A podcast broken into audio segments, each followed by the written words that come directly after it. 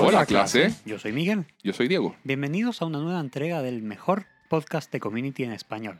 ¿Cómo va todo, Miguel? Todo muy bien, todo muy feliz y contento. Hemos llegado al capítulo número 12 de nuestro podcast, que vendría siendo el número 13, dado que partimos desde el cero, pero Claro, o sea, es el episodio 12 de Community, pero nuestro capítulo 13. correcto. Extraordinario. ¿Quién, lo diría? ¿Quién lo diría? Sí, oye, y justamente en línea con eso, queríamos partir agradeciéndoles a todos ustedes por el gran, gran, gran apoyo, la- las buenas vibras, los comentarios positivos. Y la idea sería que se multipliquen más.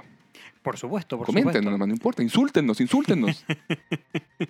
Y para eso, por supuesto, tenemos todos los canales a disposición como Twitter, GD Español 101, Instagram, Grindel Español 101, Gmail, gmail.com y por supuesto también nuestro Patreon, donde tendremos todos nuestros capítulos sin cortes ni censuras en Grindel Español 101. Oye, como siempre, mencio- mencionarles a todos la estructura del programa, que como ya es costumbre, siempre en la primera parte iniciamos revisando la ficha técnica, luego revivimos el episodio, sus historias y mejores momentos, las frases destacables, y donde en general Miguel nos, nos gusta ahí matarnos de la risa nomás. eso.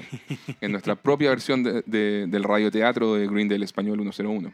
Y ya en la segunda parte, Miguel, hacemos todo lo que es el, el análisis del episodio, el humor, la trivia, el guion, las referencias a la cultura pop, los tropos de sitcom, los momentos favoritos, compartimos algunas experiencias personales y finalmente le ponemos la nota al episodio. Así es. Por supuesto, nuevamente les recordamos que esta segunda parte comienza alrededor del minuto 25-30 Por si quieren adelantar. Eh, Exactamente. Comenzamos entonces por la ficha técnica. Como muy bien mencionaba Diego, este es el episodio 12 de la primera temporada, cuyo nombre es Religión Comparativa o Comparative Religion. Se estrenó el 10 de diciembre de 2009 y el creador y showrunner es Dan Harmon. El maestro. El director de este capítulo es Adam Davidson, que tiene 71 créditos de director en IMDb, principalmente en televisión. 8 capítulos en Community, este es el primero de 4 que hará en la temporada 1, luego hará uno en la temporada 2, 2 en la temporada 3 y finalmente uno en la temporada 6. Mira, llegó hasta el final el hombre. Sí, sí, sí, un hombre relativamente fiel. Claro.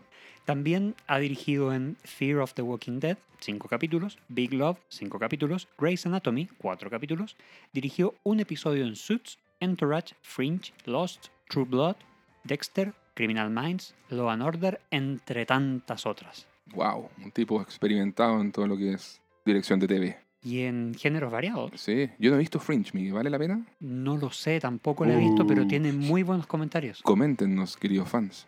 Lost, ¿te gusta Lost, Miguel? Me gusta Lost y A mí creo, también que, me gusta. y creo que crece en el, en el ¿En el rewatch. tiempo?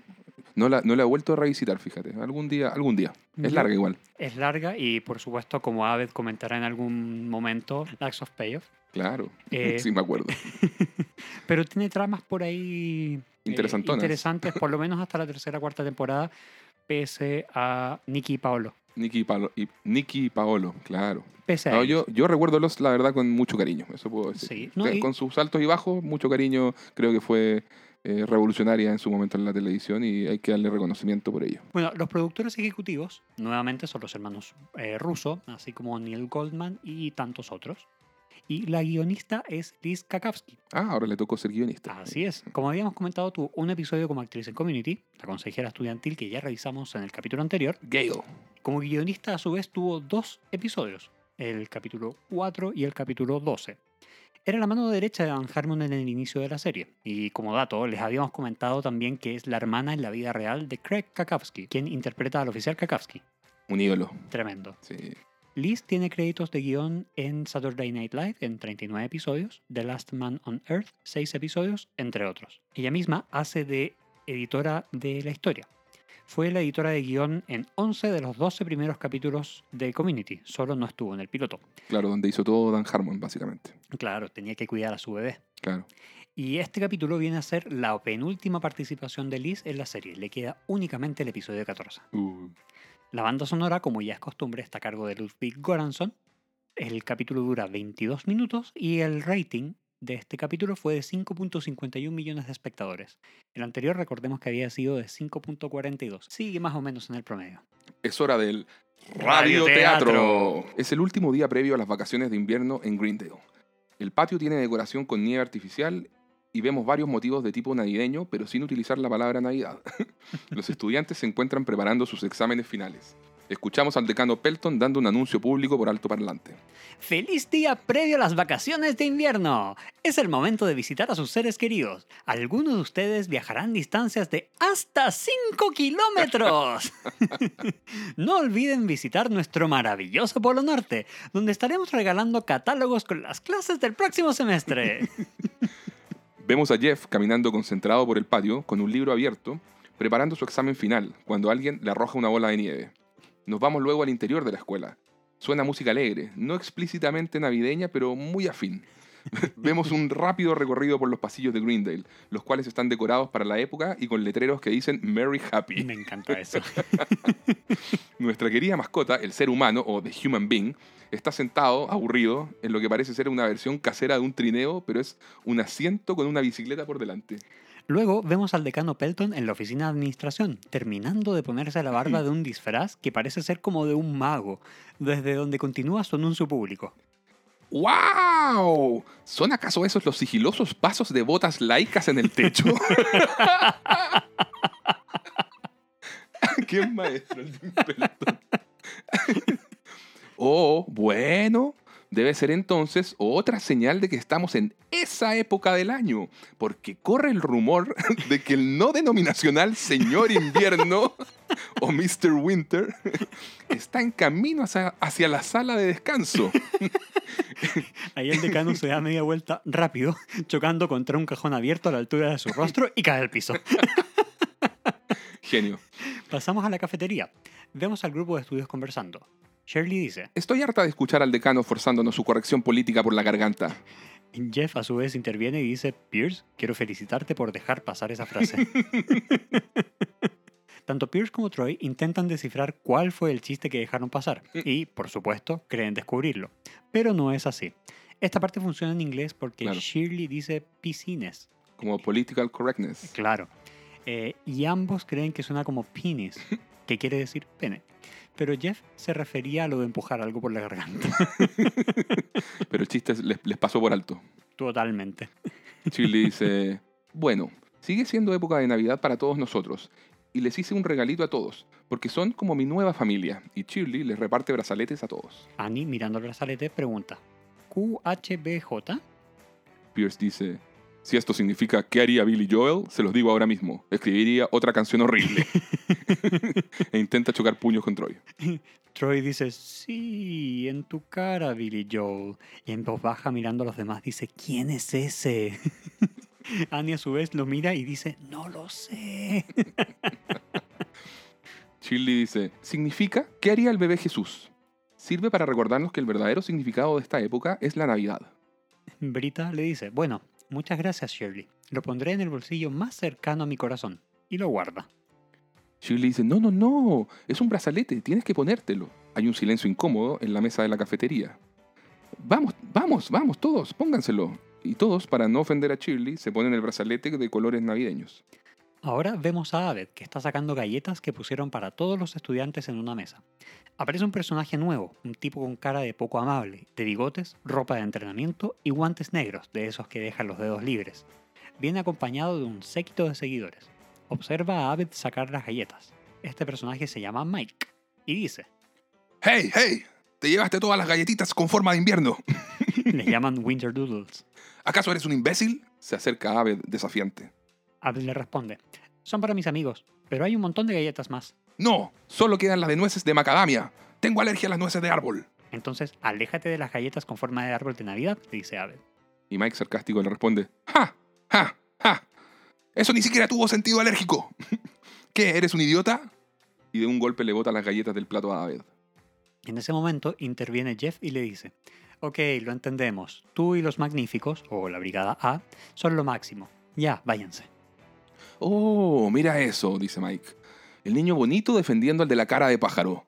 Dame una galletita con forma de invierno. Jeff le dice, si tratas de ser amenazador, quizás no debas llamar a las galletas así. Ah, eres gracioso. Ah, un hombre chistoso. ¿Quieres oír algo gracioso, hombre chistoso? Knock knock.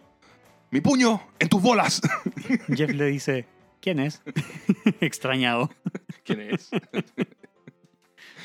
En ese momento aparece el decano Pelton disfrazado del señor invierno, en el trineo improvisado que vimos antes, conducido por la mascota Human Being o ser humano. El decano Pelton dice: ¡Ho, ho, ho! ¡Feliz felicidad! ¡Merry happy! Mike le dice a Jeff, esto no ha terminado. No siempre estará el decano ahí, ¿entiendes? Mientras tanto, Pierce le dice a Abed: Seguimos esperando esas galletas, Abed. y nos vamos a créditos iniciales en su versión completa. ¿Cuándo vamos a cantar la canción completa, Miguel? Tal vez para el fin de temporada. Uh, muy bien. O lo dejamos como sorpresa. Claro. Bueno, volvemos. Estamos en la sala de estudios. Abed está emocionado contándoles a todos cómo Jeff lo defendió. Abed dice, Jeff protegió mi honor.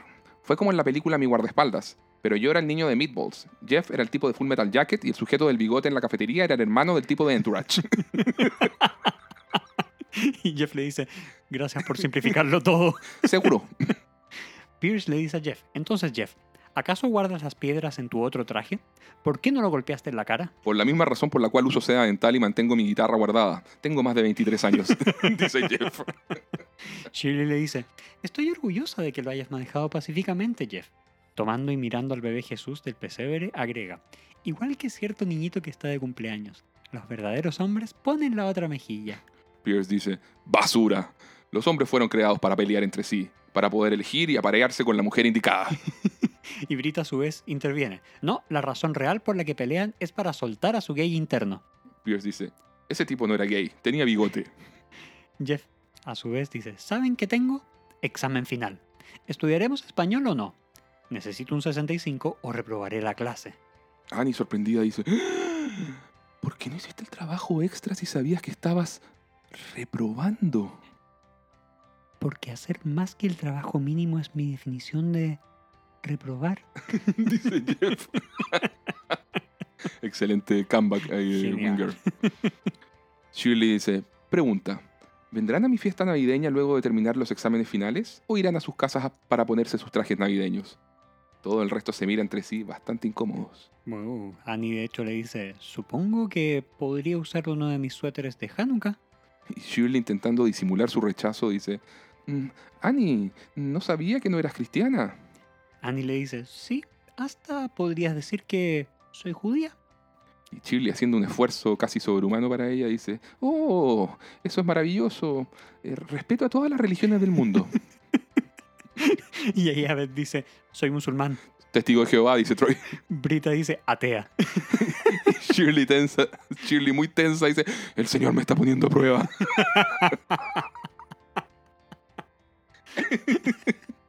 Me encanta todo esto intercambio. Eh, Jeff interviene, conciliador, y dice, chicos, este es un tema que genera conflicto. ¿Podemos, por favor...? ¿De qué religión eres, Jeff? Dice Abed. Soy agnóstico. Y le arrojan una bola de papel a Jeff. Ojo que Jeff ha recibido ya una bola de nieve y ahora una bola de papel. Pierce dice, agnóstico, ese es el ateísmo para flojos. Y Brita asiente. Pierce a su vez dice, yo soy vuelto a nacer. Shirley dice, uh, muy interesada. Tuve un ritual de renacimiento en el jacuzzi de un amigo. Ahora soy un láser loto nivel 5 en mi comunidad budista. Brita, Brita le dice, eso no suena a budismo. ¿Seguro que no estás en una secta? Solo por hacerme esa pregunta me bajaste a un nivel 4. Ahora me debes 2000 cubos de energón.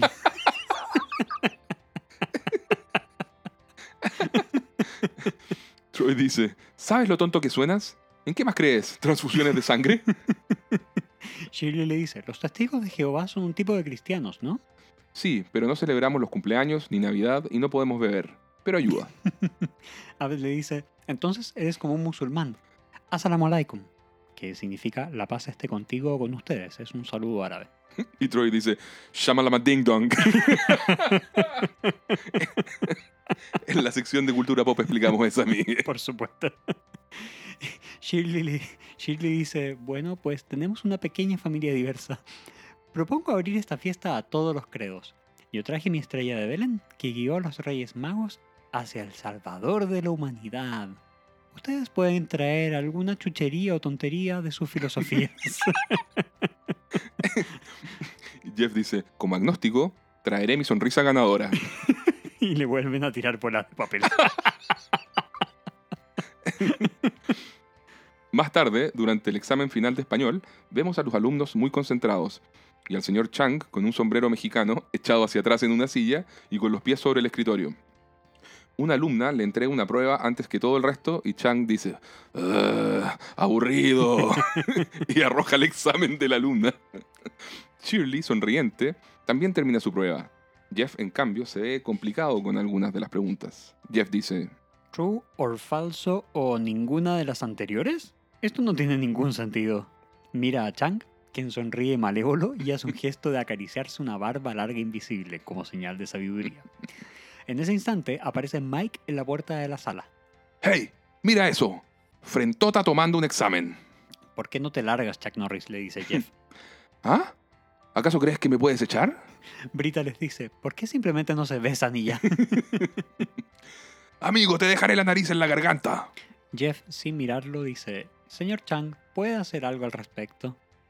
Chang, haciendo un gesto de aprobación ante la situación, dice, lo permitiré. En una imagen que ya es un meme. sí, el peor profesor del mundo. Sí.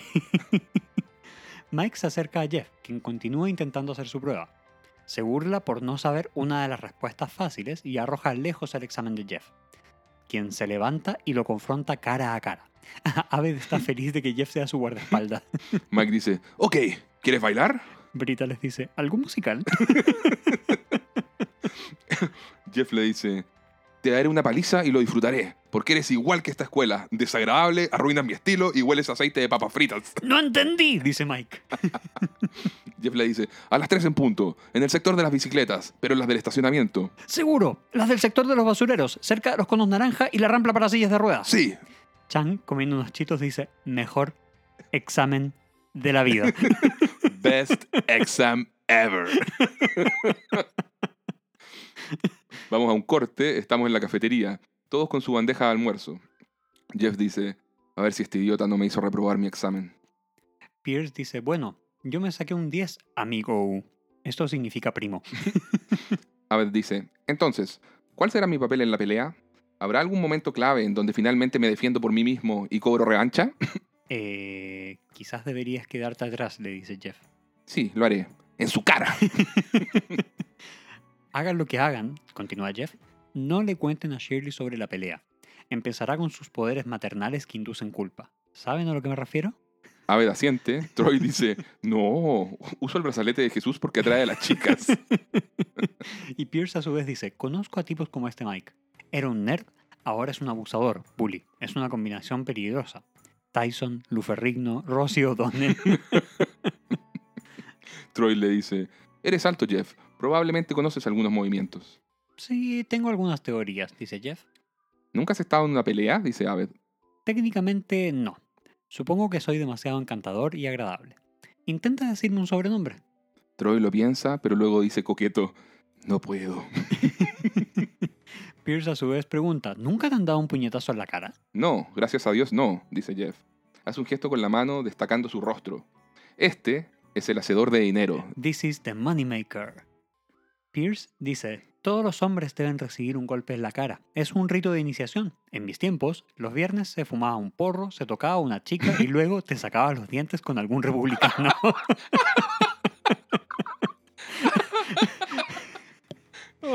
Qué buena frase, Pierce. Jeff dice, el plan aquí no es que me peguen, es que yo le pegue a él. Está decidido, dice Pierce. Le enseñaremos a pelear a Jeffrey.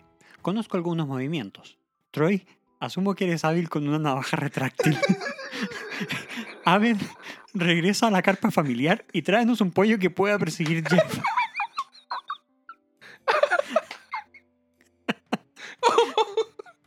Pierce en su máximo esplendor. Lágrimas de risa, queridos auditores. Lágrimas de risa. Oh, Y después de haber visto este capítulo 100 veces, me sigue dando risa. Ah, Jeff dice, chicos, aprecio el entusiasmo, pero creo que puedo solo. Y pone su brazo en posición de mostrar el bíceps. En ese momento llega Mike, haciendo escándalo delante de todos para provocar a Jeff. Mike dice, oh miren, tenemos a Frentón, a Frente Vieja, Por Pierce, a Frente Estúpida por Abed, y la otra frente. por Troy, para no decirle Blackhead. Uh, Diego. Ups. Nos vemos a las tres, Frentón. Y Mike saca uno de los hombres de nieve de papel que decoran el lugar, se lo muestra a Jeff y a los demás, y luego se lo corchetea en su propia frente. Comienza a reír maniáticamente y a mover la cabeza como un loco. Pierce dice, clásico de Rosie O'Donnell.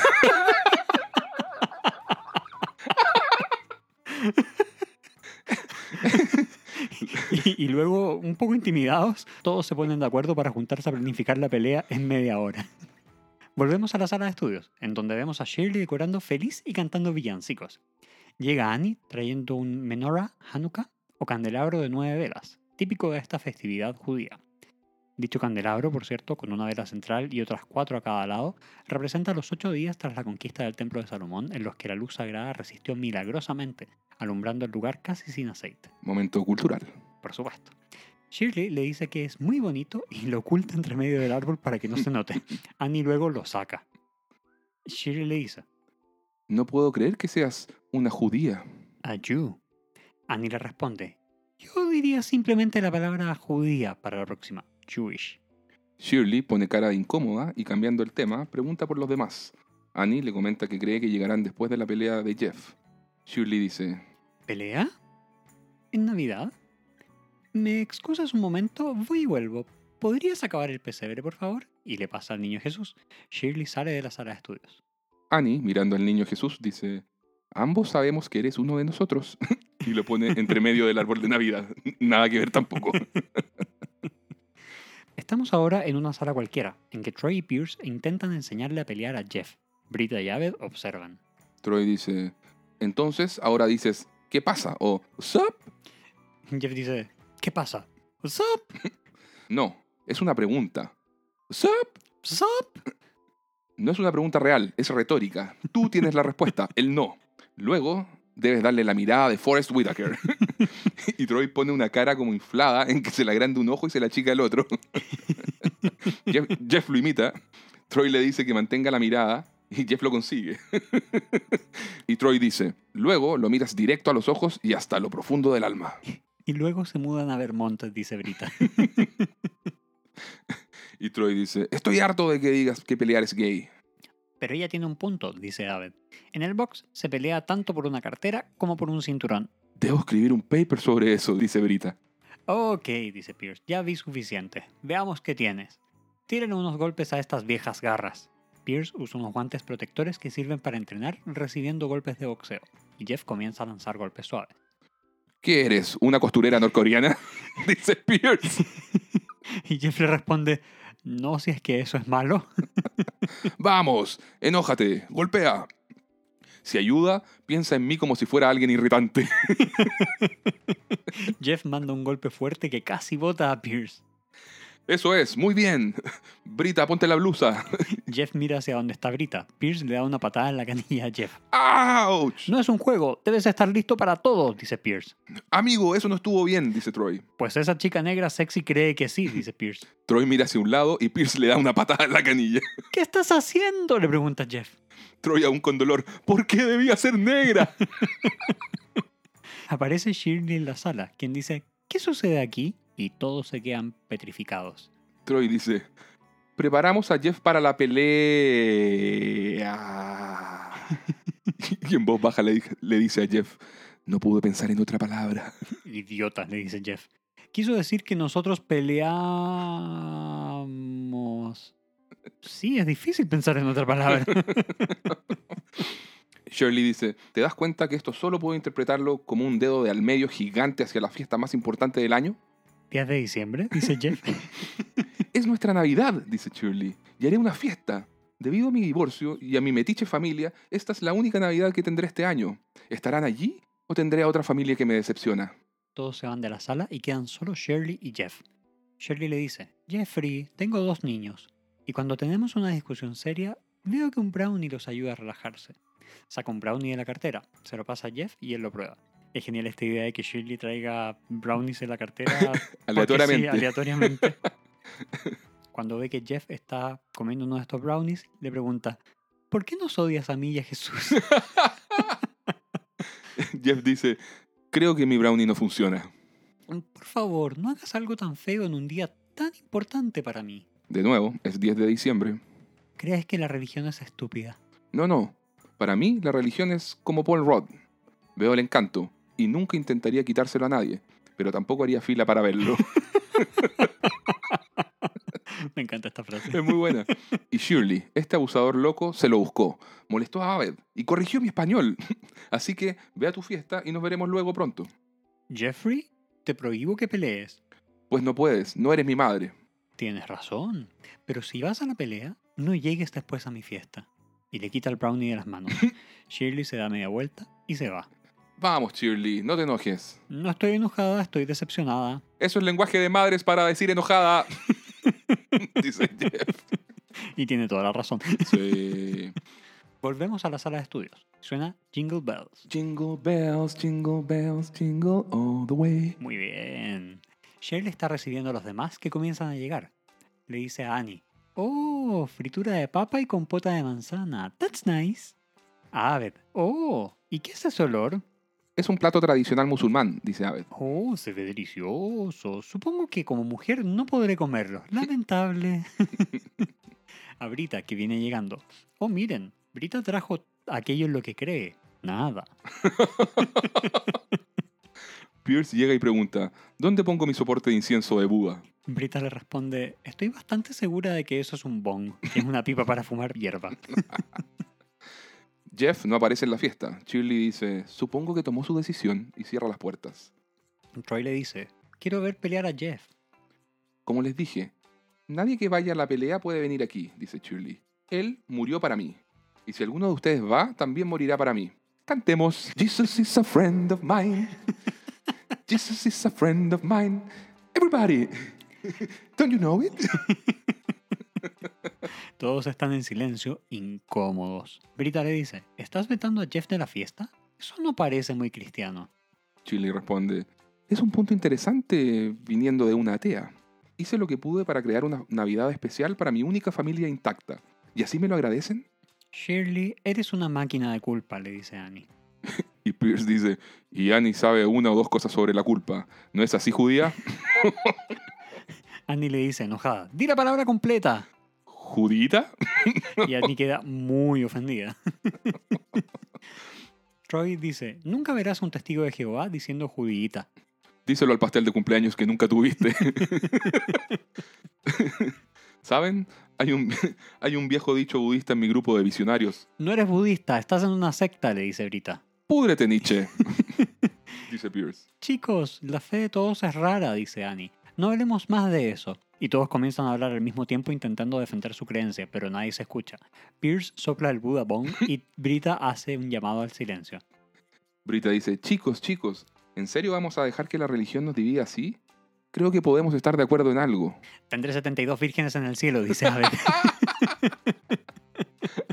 No, que todos quisiéramos que Jeff estuviera en la fiesta. no puede venir, dice Shirley. Brita dice, Shirley, entiendo que esta es la primera Navidad desde que se fue tu esposo. Y no sé, quizás por eso estás tan terca, porque haces un gran esfuerzo para recrear algo que temes haber perdido para siempre. Pero si de verdad quieres que seamos tu segunda familia, entonces debes empezar a tratarnos como tal. Aunque eso significa apoyarnos cuando no estás de acuerdo con nosotros. Y puedes comenzar por alentar a Jeff mientras se revuelca en el piso tocando a otro hombre. eso es lo que yo haré. Todos asienten. Brita toma su chaqueta y se va. Shirley es la única en negación. Todos los demás siguen a Brita y Shirley queda sola en la sala. En el patio vemos a Mike y su pandilla esperando a Jeff. Mike dice, Si este tipo no aparece, nos vamos a Applebee's. Porque hoy me voy a pelear sin importar con quién. en ese momento aparece Jeff cargando sus cuadernos y con lentes de sol. Mike le dice, ¿Qué pasa, amigo? ¿No hay refuerzos hoy? El abuelo y el rarito no pudieron venir a que les saquen los dientes, ¿eh? ¿puedo preguntarte algo? le dice Jeff. ¿Estás perpetuamente en camino al gimnasio? Amigo, mi vida es un gimnasio. bueno, sup. Y Mike en posición de pelea le responde, What's up? Jeff sigue, sup. What's up? Y así están un buen rato los dos. Sup. What's up? What's up? What's up? What's up? What's up? Luego Jeff se quita los lentes y le da la mirada de Forrest Whitaker. Wow, ¿qué es eso? Dice Mike. Jeff se lo queda mirando un- una fracción de segundo y le dice, ok, ok, espera un momento, estos son muy caros. Y Jeff empieza a dejar sus cosas aparte y luego se pone en posición con los puños en alto. Mike le dice, ¿traes un brazalete? Y todos se ríen de Jeff. Jeff mira el brazalete, baja la guardia y dice, Te llamas Mike, ¿cierto? ¿Y qué? Mike, no pelearé contigo. Tengo una amiga que cree que esta es la época del año en que dejas de lado las diferencias y haces las paces. Yo no creo en nada de eso, pero sí creo en la amistad. En ese momento comienzan a llegar los demás a acompañar a Jeff. Y con todo lo que te puedo odiar a ti y al elenco de Breaking, tengo que preguntarme, ¿qué haría Shirley en mi lugar? En ese momento llega Shirley y Mike golpea a Jeff en el estómago. Mike y su pandilla riendo miran a Jeff en el suelo y dicen, ¿Qué haría Shirley, eh? ¿Qué haría Shirley? Jeff, intentando recuperarse, extiende su mano. Creo que extendería su mano y te desearía una feliz Navidad. Mike lo golpea de nuevo y Jeff queda planchado en el piso. Shirley, muy seria, certera y furiosa, dice, Jeffrey, pateale el trasero. Y Mike dice, llegó la caballería, poleras afuera muchachos. Y toda la pandilla de Mike se saca la polera, todos son musculosos y musculosas. Brita dice, esto es una broma para Punk, ¿cierto? Y ahí el séquito de Mike comienza a hacer piruetas en el aire, movimientos acrobáticos y de artes marciales. Se inicia una genial secuencia de pelea mientras de fondo suena la canción Kiss with a Fist. Jeff pelea con Mike y el resto del grupo de estudios van contra su pandilla. Se lanzan todos en medio del decorado de nevado artificial del patio, el Polo Norte mágico, utilizando distintos elementos para darse golpes. Brita le mete la cabeza en la nieve artificial a la única mujer de la pandilla de Mike. Troy rompe un reno con su muslo y genera un arma con la que golpea a otro. Annie toma el tubo que dispara nieve artificial y lo vierte sobre uno de los abusadores. Te amo, Ah. Annie. Ahmed intenta hacer la patada de la grulla de Karate Kid. Este es un maravilloso detalle que solo se ve de fondo, nunca lo enfocan de frente como el resto. y uno de los amigos de Mike le dice a Shirley desde el suelo, por favor, es Navidad. y vemos a Shirley con un bastón en alto a punto de asestarle un golpe. Es 10 de diciembre. Grande Shirley. Jeff, ante un posible golpe de Mike al rostro, dice, no en el hacedor de dinero, no en el hacedor de dinero. y Mike golpea, pero Jeff logra correrse y Mike se da contra algo sólido. Jeff luego le pega en la cara a Mike y lo deja tirado. Se da media vuelta con una sonrisa en el rostro y Pierce le propina sendo golpe en la cara. Pierce lo mira y le dice, De nada.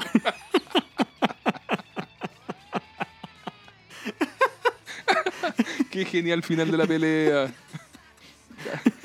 De vuelta en la sala de estudios, Shirley canta una versión laica, secular o no denominacional de Noche de Paz mientras Pierce toca el piano.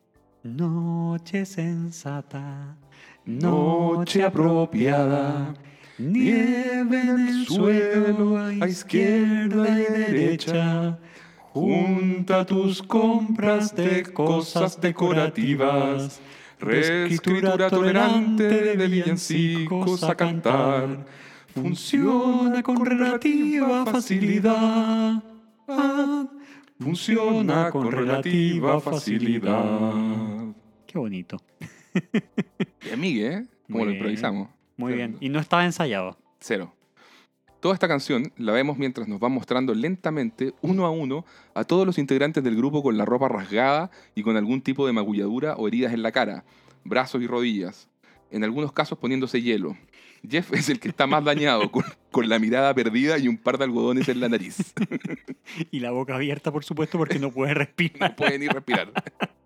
Shirley termina, todos aplauden. Y llega el señor Chang agradeciendo, pues piensa que lo aplauden a él. Gracias, gracias. Viene vestido como para ir a la nieve y cargando un snowboard. Les cuenta que todos pasaron el examen. Todos menos Jeff. Uh, Chang, apuntando a Jeff, dice: resulta que tú me verás a mí el próximo semestre. Annie grita.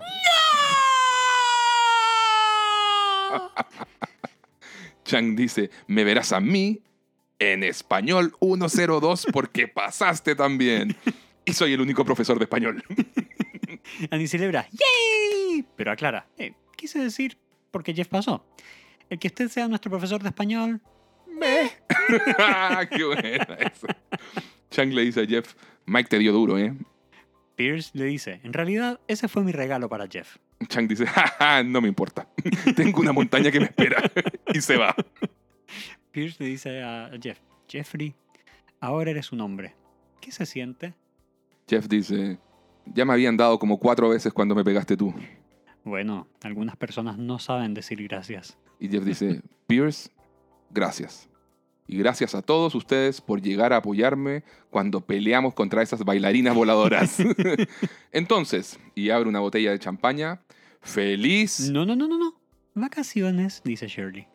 En realidad iba a decir feliz semestre y feliz semestre nuevo. Todos se quedan celebrando juntos como una gran familia. Fin de la, historia. Qué bonito. Qué gran capítulo, me encanta. Pasamos al ENTAG. En el ENTAG vemos a Troy y Abed que están en la sala de estudios jugando a decorar a Troy como árbol de Navidad. Abed tiene un gorro de gnomo y orejas de elfo, mientras que Troy está inmóvil, lleno de cosas colgadas y con una nariz que es una bola decorativa de árbol de Navidad. Abed canta. Oh Christmas Troy, oh Christmas Troy, tus velas brillan tanto. Aparece Jeff en la sala y les pregunta, chicos, ¿por qué hacen estas cosas? Porque es divertido, dice Troy. Sí, dice Abed. Finalmente, vemos que ahora están los tres junto a Jeff jugando a decorar a Troy mientras cantan Oh Christmas Troy. Abed a Troy, terminando el árbol, le dice, no te muevas. Y Troy dice, esta nariz huele a bebida especial. fin del episodio. ¡Qué excelente capítulo! Capitulazo, gente. Tremendo. Gente querida, capitulazo Tremendo. este que llegamos. Y Este es llegamos al, al mid-season, Miguel. Llegamos al mid-season, así que los dejamos hasta acá. Muchas gracias y hasta luego. No, llegamos al mid-season, efectivamente. Este es el último capítulo que vemos antes de que eh, la serie regular se fueran de parada, antes de, de las fiestas. Generalmente lo que pasa ahí, Miguel, es que las series en, Estados Unidos van desde septiembre a diciembre, en la Claro. primera parte de la temporada. Luego hacen lo que llaman ellos un mid-season. Es como un descanso por, la, por el fin de año. Claro. Y luego retoman en enero ya la segunda parte de la temporada que suele llegar como hasta marzo, abril, dependien- dependiendo de la cantidad de capítulos que la cadena haya acordado hacer. Por lo tanto, acá estamos justamente en el mid-season. Terminamos el año, eh, que era el año 2009, de hecho. Fue el último capítulo del 2009. Ya entrando al análisis del capítulo, estamos ante un episodio que abandona la estructura de historias A, B y C. Y nos vamos a apegar a ello para nuestro análisis. Muy bien. En- esto es levemente parecido al, al- al episodio 7. ¿Se El, el de la profesora Slater. El de la profesora Slater, De el Halloween. de Halloween, exactamente. Día de los Muertos. en que dijimos que para mucha gente era un- una sola historia del grupo de, de estudios, con Jeff en un polo y Annie en el otro. Ahora en este episodio 12 podemos ver algo más o menos parecido, que es una sola historia, con Shirley en lugar Mm. de Annie como polo opuesto para Jeff. Claro, claro. Oye, y a nivel de qué nos parecen estas historias, sus temáticas, guion y humor, entremos también a, a analizar. Es sin duda un tremendo episodio, Sí. mi glorioso. Y, oye, y nuevamente se trata de uno temático. Ya, ya habíamos tenido el del Día de los Muertos, el Día de la Tierra, ¿y cuál fue el anterior, Miguel? El de la Feria de Enfermedades de Transmisión Sexual. ¿Verdad? Y ahora tenemos la Navidad laica o secular. Las fiestas no denominacionales. Oye, yo creo que el tema central en este episodio es la aceptación de los demás, de, de- de sus creencias y, bueno, al final del día de creer que existe la posibilidad de que a pesar de, de- de las diferencias que siempre han existido y existirán entre todas las personas, igualmente es posible lograr la, la unidad. Obviamente suena súper cliché, suena como can- canción sentimentalona y empalagosa, pero bueno, un cliché es un cliché porque la mayoría de las veces algo de verdad tiene. Claro, de todas maneras, Community no se queda ahí, no se queda en esos grandes títulos de las convenciones o los clichés, sino que crea una historia en que si miras un poco más de cerca se puede ver cómo es un análisis sobre la Navidad como fenómeno social, Sí, cómo sí. funciona, cómo afecta la vida de los demás, sobre todo cuando hay personas con distintas creencias en el medio. No deja de ser una fiesta que genera cierto estrés en ciertas Sí, personas. sí.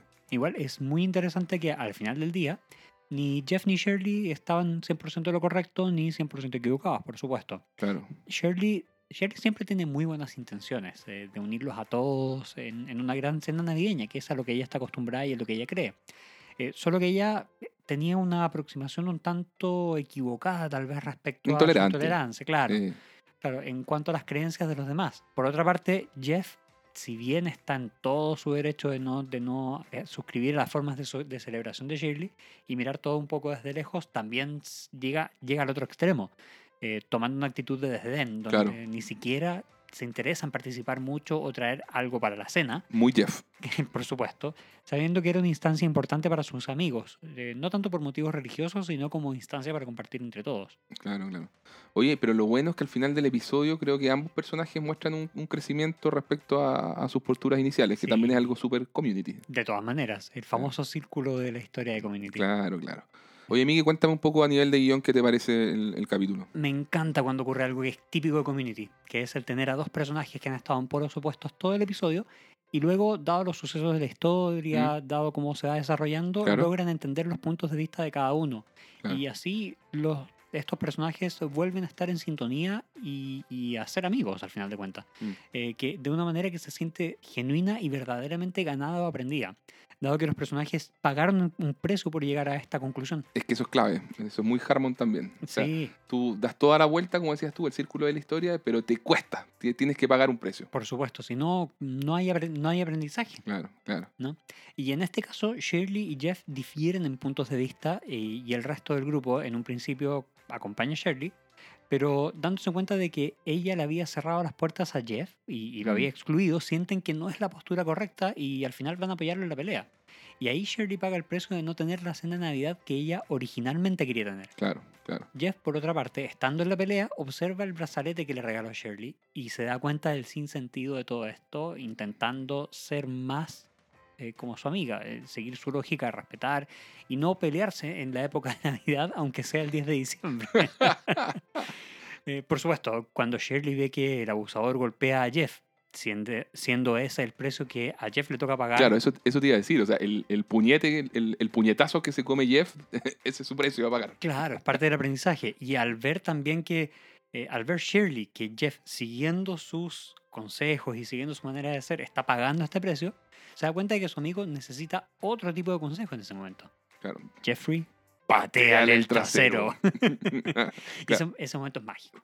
Sí, eso, te- eso te iba a decir, es un tremendo momentazo en que, bueno, Jeff y Chili, ambos ya pagaron este precio, como bien decías tú, y lograron entender también el, bueno, el punto de vista del otro. O sea, han, han dejado de Ah, lado claro. todos los prejuicios y, y al final ponen por delante la, la amistad para, bueno, luego unirse en causa común. Claro, Eso esa es la parte es el secreto. Sí. Y bueno, al, al unirse ellos dos en esta visión compartida, también se termina uniendo todo el resto del grupo, quienes, buen- bueno, no se van a dejar a- amedrentar por nadie y se van a apoyar siempre. Y eso es muy, muy bonito también.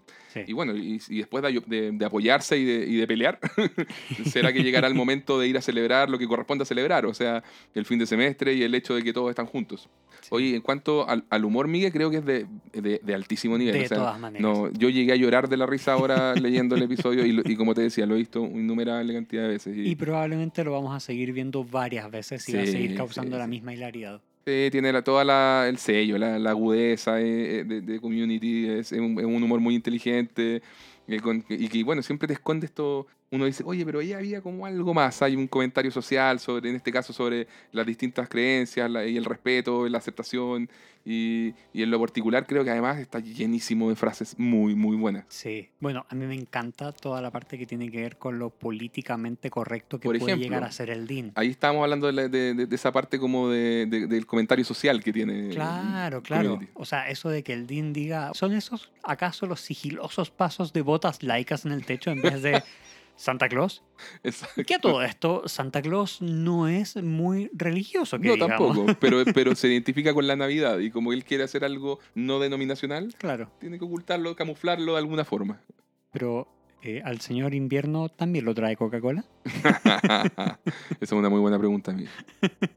No, también eso de, de Pierce diciendo agnóstico, el ateísmo para los flojos. Oye, pero es muy buena esa frase. Sí. Me encanta también. Sí, excelente. Por supuesto, todas las posturas son respetables, cada uno tiene la, la cosmovisión que Mm. puede tener Obvio, yo me declaro agnóstico Ah. también. el ateo flojo. Sí, me pueden decir ateo. Ah, maldito ateo flojo. Va conmigo, ¿eh? Yo soy nacido de nuevo. Miguel, ¿eres un loto nivel 4 o 5? Solo por esa pregunta me lleva hasta el nivel 3.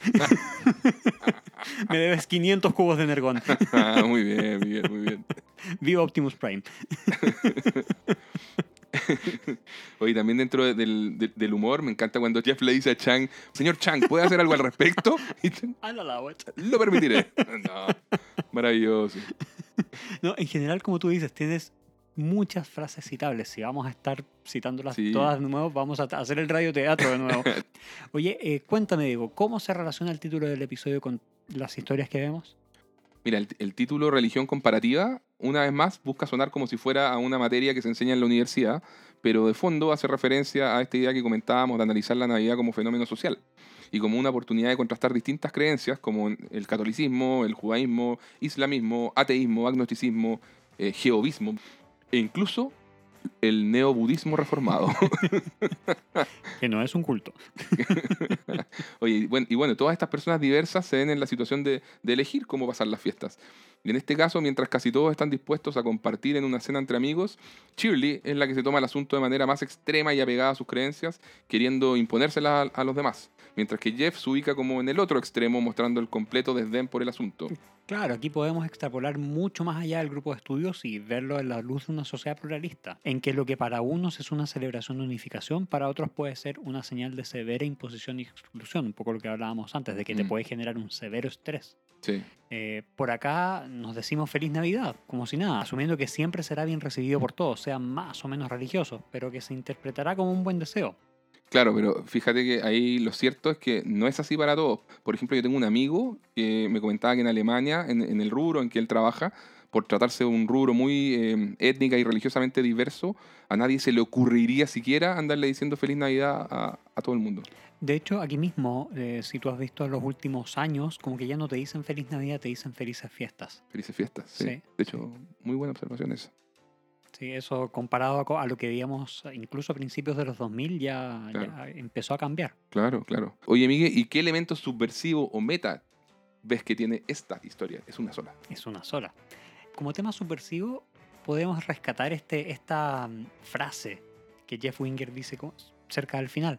Al principio de, de toda la serie, como vemos cómo era el personaje de Jeff, era impensable que llegase a decir no creo en nada de esto, pero creo en la amistad. O sea, Claro. nosotros veíamos un tipo muy huraño, muy centrado en obtener su título lo antes posible para volver a ser abogado, versus lo que vemos ahora. No Mm. creo en nada de esto, pero creo en la amistad. Claro. De la, de la misma forma, no habría sido concebible que la Shirley del inicio se justificara por golpear a alguien en época navideña simplemente diciendo es 10 de diciembre. Pero vimos a todos los personajes yendo contra sus propias expectativas y logrando un mayor desarrollo personal. Es subversivo y bastante caricaturesco ver un conflicto de bullying con frases de nivel escolar entre dos hombres de 35 40 años más o menos Sí, sí, que actúan como si tuvieran 12 o 15, no sé. claro, La claro. apuesta seguro que era difícil, pero lo lograron hacer funcionar. Lo yo. sacan adelante completamente. Sí. Oye, yo tengo otra subversión de expectativa. Ay, Porque creo que siendo época navideña, o sea, hay paz, amor y buenos deseos, vemos que terminan todos en una pelea a puños. Eso ya por definición es como lo, lo más básico de, de la subversión en este episodio. Y bueno, lo que pasa es que el contexto, lo que hemos visto que ha ocurrido para llegar a este evento tan, tan, pero tan antinavidad, bueno, justifica eh, los hechos. Claro. Creo que la, que la pelea eh, no está expresada como un comentario sobre la violencia ni nada por el estilo, no se, no se van en esa, en esa línea. De hecho, el momento en que la tropa de Mike realiza todos estos movimientos gimnásticos y, y, y karatecas, estando sin polera y todo, eh, es solo para acentuar la, la caricatura del caso. Y- Entonces es, y livia- para es seguir- liviano. Y para seguir la línea de, de lo que Brita plantea también. Sí, también, es cierto, es cierto. Sí creo, fíjate, que, que la pelea cumple el rol de, de celebrar la amistad, la, la unión y el cariño que se tienen todos estos personajes del grupo de estudios, así como todos los extremos hasta los que están dispuestos a llegar para apoyarse entre sí. Y eso es muy notable. Sí, es una manera un tanto bizarra de Sí, expresarlo, pero obvio, sí. pero es muy sí, en el estilo community. De todas maneras. Y podemos ver el otro elemento subversivo es la tremenda versión de Noche de Paz que nosotros cantamos. Cierto, cierto. Y, y que Shirley canta, por supuesto, bastante mejor creo que lo hicimos nosotros. Se hace una excelentísima adaptación al estilo de Community. Una letra ridícula, pero que en el fondo te hace reflexionar. Sí. Y lo más importante es que sabes que los sentimientos son reales. Mm. Eh, se siente fresco dentro de todo y es una reinterpretación de los valores clásicos navideños, pasados por el filtro de los tiempos que corren, claro. Y realizado, creo yo, y siento yo con mucho respeto. Claro. Eh, lo que más habla es de tomarse las fiestas con sensatez, con tolerancia y con relativa calma. No volverse locos con los preparativos, con las decoraciones, con las imposiciones, to- Claro. todas estas cosas que te generan el estrés que hablábamos antes. Al final todo eso me encanta cómo lo tratan. Es demasiado delicado. Delicado, bonita palabra, sí. Oye, y por último, el rol de Aved creo que es bien meta en todo esto. ¿eh? O sea, no para de citar referencias que nadie más entiende. Pero se va un poco al extremo, ¿no te parece? sí, totalmente. O sea, y compara la situación con películas, como cuando dice, entonces, ¿cuál será mi papel en, la pelea? ¿Habrá algún momento clave en donde finalmente me defiendo por mí mismo y cobro revancha? Eso es tener una lucidez respecto a la estructura Sí. narrativa de este tipo de conflictos. eh, Y es por maravilloso. supuesto, la excelente subversión que ocurre aquí es que nada de eso ocurra. Claro. Sino que el- todo el grupo es una sola unidad. Eso, eso. O sea, no, no vemos a Abed siendo el que finalmente se, se- sobrepone al bullying y, y le da su merecido. No, es- No. no es él para nada, son después toda la unidad del grupo. Eso es muy bonito. Aved es el comentarista de las referencias. punto. Exacto, fin, fin. Oye, ¿y ¿qué crees tú que nos dicen estas historias respecto a la mirada de Dan Harmon? Creo que, como siempre, a, Harmon le interesa todo lo que sea auténtico, lo genuinamente humano, tanto si se trata de falencias como de virtudes. O sea, el tipo es un observador social nato. Claro, lo hemos comentado anteriormente. Sí, sí, sí. Y en esta oportunidad creo que trabaja con Liz Kakowski, así como en, en el episodio anterior había sido, había sido tan relevante la presencia de, de la guionista Hilary Winston. Claro. Acá, acá creo lo mismo, con Liz Kakowski hacen un excelente guion eh, y comparten ahí una, una mirada en que el, el rol de los personajes femeninos es, es bien potente también. Sí, de todas maneras.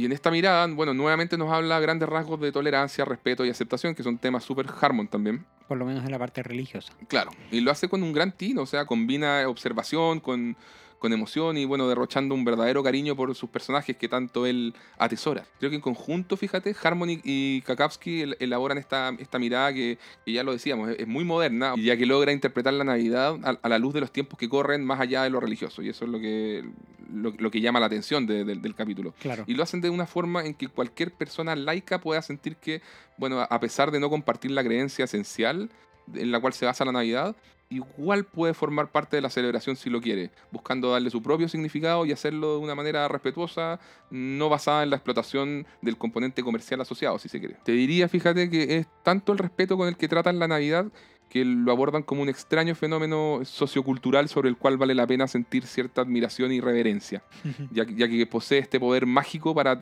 para atraer incluso a quienes no comparten las creencias religiosas de la misma. Bueno, vamos a los personajes, Miguel. ¿Qué podemos decir respecto a cada uno de ellos y su relevancia en, en- en esta historia? ¿Te parece que esta vez comencemos por Shirley, dado que es como la mm, central de este episodio? Me parece perfecto. Dale, Bueno, Miguel. Ella es quien tiene la mayor profundidad de personaje desarrollada dentro del capítulo. Sabemos que es una mujer de fuertes creencias religiosas y nos muestran un poco más respecto al dolor interno que siente por el abandono de su ex esposo, algo que dejó una marca significativa por lo que representa el santo matrimonio para una mujer cristiana como ella. Eh, debido a este reciente evento traumático que ya habíamos visto en capítulos anteriores, ella realiza un desplazamiento de ese dolor y busca reemplazar o llenar un poco ese vacío familiar con el grupo de estudios que pasó a ser su segunda familia, una que no está rota y por tanto una donde puede proyectar todas sus convicciones. Hay un, efecto simbólico potente en esto, porque quiere decir que no le gusta lo que hoy en día ve en su propio núcleo familiar, Claro, el mismo que mantiene con sus dos hijos. Si no, es un trasfondo bien, bien potente. O sea, que, que- que deposite tanta fe en esta celebración con su segunda familia, uno, uno igual inevitablemente se pregunta, bueno, ¿y sus niños? Claro, ah, bueno, los está viendo menos, de hecho es algo que mencionan Claro. en algunos capítulos por ahí. Claro. Eh, y por esto también es que su comportamiento se asemeja al que nos podríamos imaginar que utiliza cuando educa a sus propios hijos, con quienes esperaría pasar una Navidad en línea con todas sus tradiciones cristianas, en donde el valor de mantener una creencia compartida es fundamental. Sí. Fíjate que de- desde el rol así como matriarcal de Shirley, a, a todos los miembros del grupo le- les da instrucciones. Eso, siempre, eso me, me llama la atención. Es capaz de aceptar algunas ideas y sugerencias mientras juzga y prohíbe otras, como los regalos que cada uno lleva para compartir en la cena, Claro. pero que en el fondo como no representan valores cristianos para ella, ella, bueno, se complica y los trata como de anular. Y Mm. por el que le lleva la contra, o sea, porque se va castigado, ¿eh? como, como lo que hace con Jeff. Pues sin la existencia de una convicción compartida, todo se desmorona para Shirley. Claro, bueno, este comportamiento ciertamente no corresponde y, Sin duda. y vemos que el resto del grupo no, no se lo acepta, sin que, sin que por ello quieran hacerle daño, por el contrario, eh, quieren que ella también sea capaz de ver más allá de su propio problema y de sus carencias afectivas. Que son varias. Son varias, de todas maneras son varias. Y, y no solamente como, como limitación por todo su evento traumático, sino también por cierta visión de vida que tiene. Mm. O sea, el hecho de decir, sí, sí, sí, yo estoy abierta a todas las otras filosofías, da una, contradicción bastante fundamental para ella. Claro. Esta es una oportunidad ciertamente para que Shirley desarrolle la tolerancia. Pero claro, relacionado a lo que estábamos hablando anteriormente, esto es lo que sus amigos esperan de ella. La aceptación y el respeto de lo que cada uno cree y que no sea tratado como esta filosofía que hablábamos. Claro. Que es algo que Shirley finalmente logra entender. Sí, sí. Y también eh, llama la atención el hecho de que sabemos de la pasiva-agresividad desde el piloto mismo respecto a Shirley. Sí, Sabemos que esconde un lado de furia que cuando se desata puede acabar con una persona con la cabeza metida en un burlitzer. Eh, y en este capítulo, en- en el que acabamos de ver, Shirley había estado manejando la dulzura y la pasiva agresividad al rechazar todo lo no cristiano en su fiesta, pero no habíamos visto su lado más violento. Lo vimos un poco en el capítulo 7. Eso te iba a decir, con Slater, Claro, claro. cuando llega la manguera a la oficina. bueno, y aquí sí volvemos a ver uno de esos arranques de furia de Shirley desde el Jeffrey patea el trasero en adelante. notable. Oye, y por último, creo que destacando más que el cierre es maravilloso. O sea, Chile le muestra al grupo que, que es ahora una persona bastante más tolerante o, o- o momentáneamente lo es. Sí, claro. mediante una canción y creo que ello siempre es algo que le viene espectacularmente bien a Yvette Nicole Brown, porque tiene una voz impresionante. Maravillosa. Es la Claro. mejor voz de todo el grupo. sí, lejos, lejos. Sí. Entonces hace esta versión de Noche de Paz eh, adaptada a los tiempos, a una cultura que, bueno, justamente busca ser más tolerante e inclusiva. Entonces es gracioso, pero a la vez te hace reflexionar. O sea, me parece... Notable, Sí, notable. exacto, súper destacable. Muy bien. Oye, hablamos harto de Chile ya. Vamos Sí, con, Vamos con un Jeff. poco más brevemente con el resto de los personajes. Sigamos con Jeff. Sí, mira, usualmente creo que nos tienen acostumbrados a que, a que el conflicto de Jeff en casi todos los episodios pase por tomar alguna decisión que, que significara dejar de hacer algo que va en su propio interés y beneficio por privilegiar, atender o ayudar a las necesidades de los demás miembros del grupo. Claro. Sin embargo, creo que en esta oportunidad el conflicto de Jeff nace por defender a Abed de un abusador. Esto, sí. esto es lo que gatilla que este abusador lo empiece a hostigar y a buscar pelear a golpes con él. Finalmente, además, nos, nos enteramos que a sus aproximados 35 36 años, Miguel, nunca había participado en una pelea y que se declara agnóstico. Y además es muy interesante ver el hecho de que la influencia de Shirley igual le afecta. Ah, cierto. Como cuando le dice, hagan lo que quieran, pero no le cuenten a Shirley sobre la pelea. Empeza- empezará con sus poderes maternales que inducen a culpa. Toda la razón. Claro, y eso más eh, el hecho de que después se pregunte qué es lo que haría Shirley, no deja de hablar de la influencia y el respeto que tiene hacia ella. Sí, que sí, es sí. un momento también bien bonito. Sí, a mí también me gusta. Cuéntame de ahorita, Miguel. Bueno, en cuanto a ella, su rol al inicio es pequeño, es una más del grupo en no suscribir al molde cristiano que quiere imponer Shirley. Eh, De hecho, ella es la que se declara atea, algo que igual podíamos esperar. y luego, mientras vamos avanzando en el episodio, el rol de Brita va cobrando cada vez más eh, relevancia.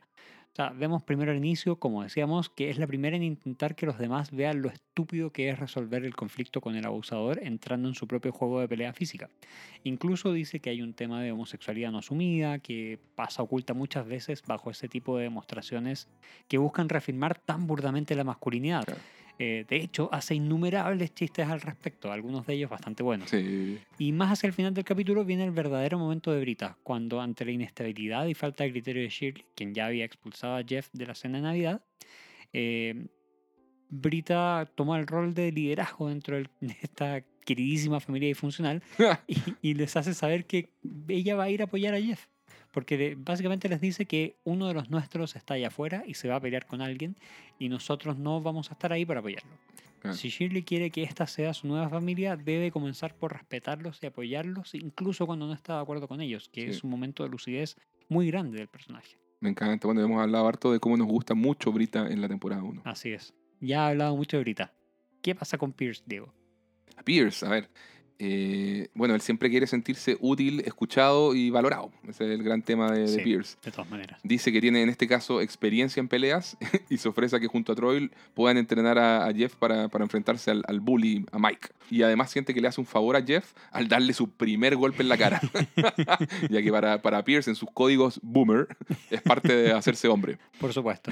Además nos enteramos en este capítulo que es un, eh, un, un loto láser número 5 en esta comunidad de neobudistas reformados, o secta como dice Brita. No, no es una secta, por favor. Y bueno, como detallamos, eh, nada, creo que Pierce tiene tremendas frases de humor en este capítulo, muy racistas algunas, súper políticamente incorrectas, pero no puedo negar que particularmente a nivel de guion son muy graciosas. pues sí. Bueno, veamos el rol de Annie. Que en este capítulo es más bien secundario. Eh, Sí. Nos enteramos de que profesa el judaísmo y diría que uno de los mejores momentos que tiene es cuando le dice a Shirley que, es una, que Shirley es una máquina de culpa. y por supuesto cuando corrige a todos por su falta de tino respecto al trato hacia el judaísmo, esta Claro. diferencia entre Jew y Jewish. Sí, sí. Eso no, está, no es casual que esté tratado de esa manera eh, en, en el capítulo, encuentro yo. Después vamos a hablar un poquitito más al respecto.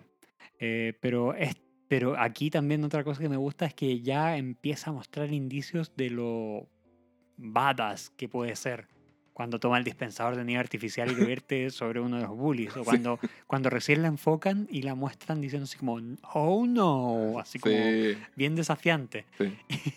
Y también es muy gracioso al final cuando le dice a Chang, Me encanta esa parte. cuando comenta que va a seguir siendo el profesor de español el próximo semestre. Claro. Y por supuesto ves lo joven que es ella y que es Troy cuando dice que no tiene idea quién es Billy Joel.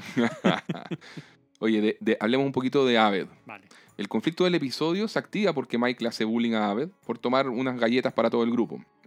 Le encanta toda la situación que se genera porque la analiza con este metalente tan característico del personaje y no puede evitar caer en una sobredosis de cultura pop que se le viene a la cabeza, empezando a buscar absolutamente todas las similitudes que hay con distintas películas y nadie más le entiende. Bueno, Ave está muy ansioso de ver cómo Jeff se comporta haciendo su guardaespaldas y quiere saber cuál será el rol suyo en todo esto. es, un, es un rol pequeño, eso sí, el de, el de Ave en este capítulo, pero siempre da gusto verlo.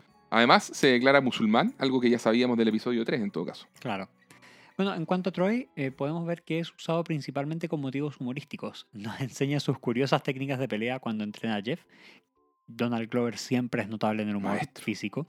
Y también es muy divertido cuando intenta y no puede decirle un sobrenombre a Jeff porque es demasiado encantador.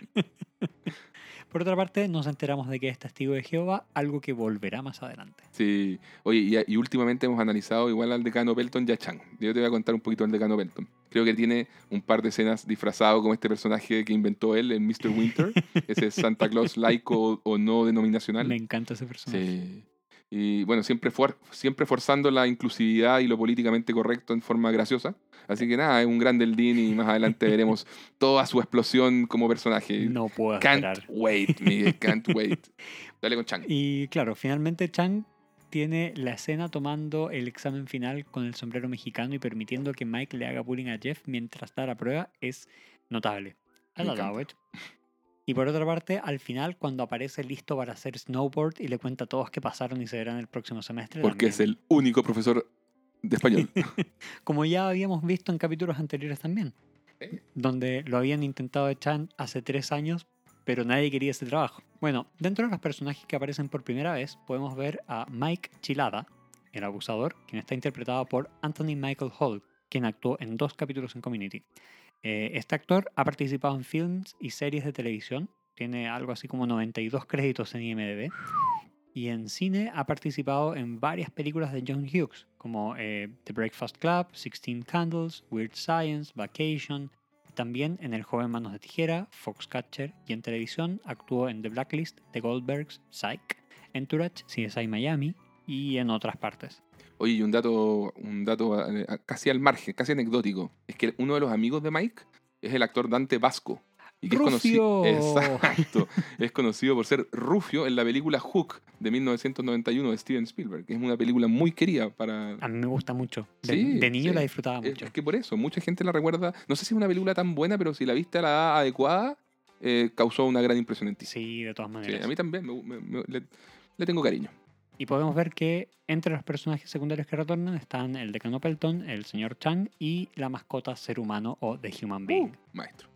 Oye, los escenarios, podemos ver los recurrentes, como la sala de estudio F, la sala de clases de español, los pasillos de Greendale, el patio de Greendale, la sala de descanso, la cafetería, la oficina del decano, particularmente la oficina de administración. Y eh, como escenario nuevo, la sala donde entrenan a Jeff. Mm, Que no recuerdo a mí que se aparece de nuevo, pero tengo la idea que sí en el capítulo 17. Puede ser, al final esa es como una sala multiuso, ¿no? Sí, es como decir eso, es Sí, como una media bodega, así una cosa. Entonces puede volver en el capítulo 13, en el 17 y tal vez en el 21. Mira, grande Miguel. Hablemos de las canciones, Miguel. ¿Qué Bueno. tenemos? Una y una. Eh, como esto es un tema navideño, vamos a ver muchos villancicos. Por ejemplo, Joy to the World de Lowell Mason, interpretada por Yvette Nicole Brown. Tenemos una que no es villancico navideño, pero es eh, religiosa, Jesus is a Friend of Mine, que, ne- que es interpretada por The Sunseed en- originalmente y en este capítulo está interpretada por Yvette Nicole Brown nuevamente, Y fue la canción con la que abrimos este episodio. por supuesto. Jingle Bells de James Pierpont suena de fondo cuando todos llegan a la fiesta. Aquí tenemos una que no tiene ningún tipo de relación con Navidad, pero sí con peleas. Kiss with a Fist de Florence and the Machine en la escena de la pelea final. Me gusta.